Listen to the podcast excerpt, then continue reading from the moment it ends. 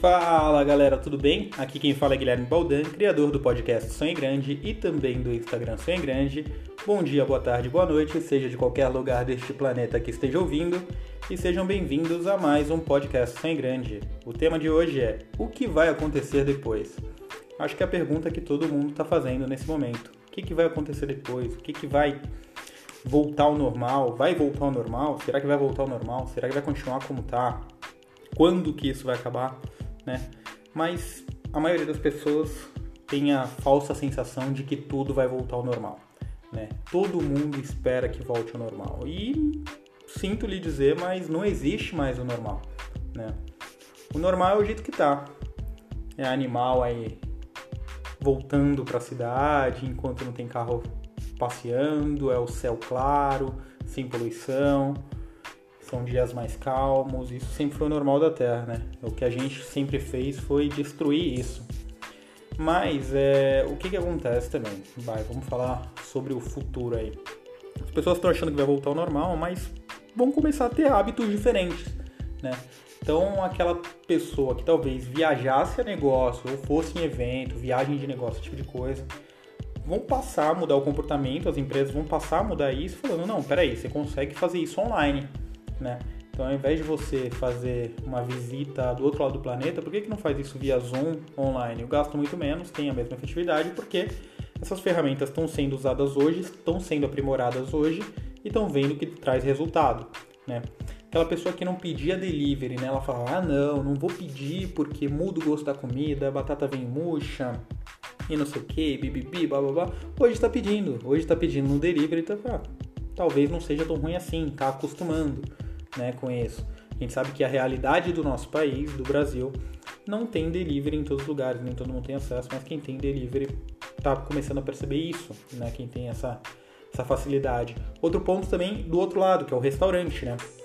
Então o cara que tinha o restaurante, aquele cara, eu conheço gente que não entraria no delivery por nada. Só que agora a água bateu na bunda, vamos dizer assim, e tá querendo entrar no delivery se já não entrou, né? Então, ah, começa a olhar com os outros olhos, já vê outras possibilidades.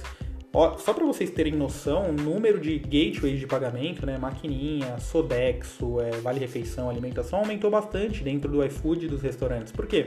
Ninguém quer ficar sem vender agora. Antigamente, para você achar um restaurante que aceitava Vale Refeição no delivery era muito difícil. Hoje em dia todo mundo quer fazer. Então muita coisa mudou, né? Mas o que, que também acho que vai acontecer, né?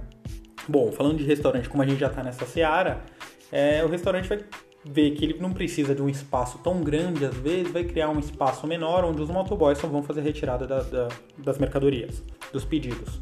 Isso pode acontecer em alguns lugares do mundo, já está acontecendo, né? já tem alguns empresários falando sobre isso.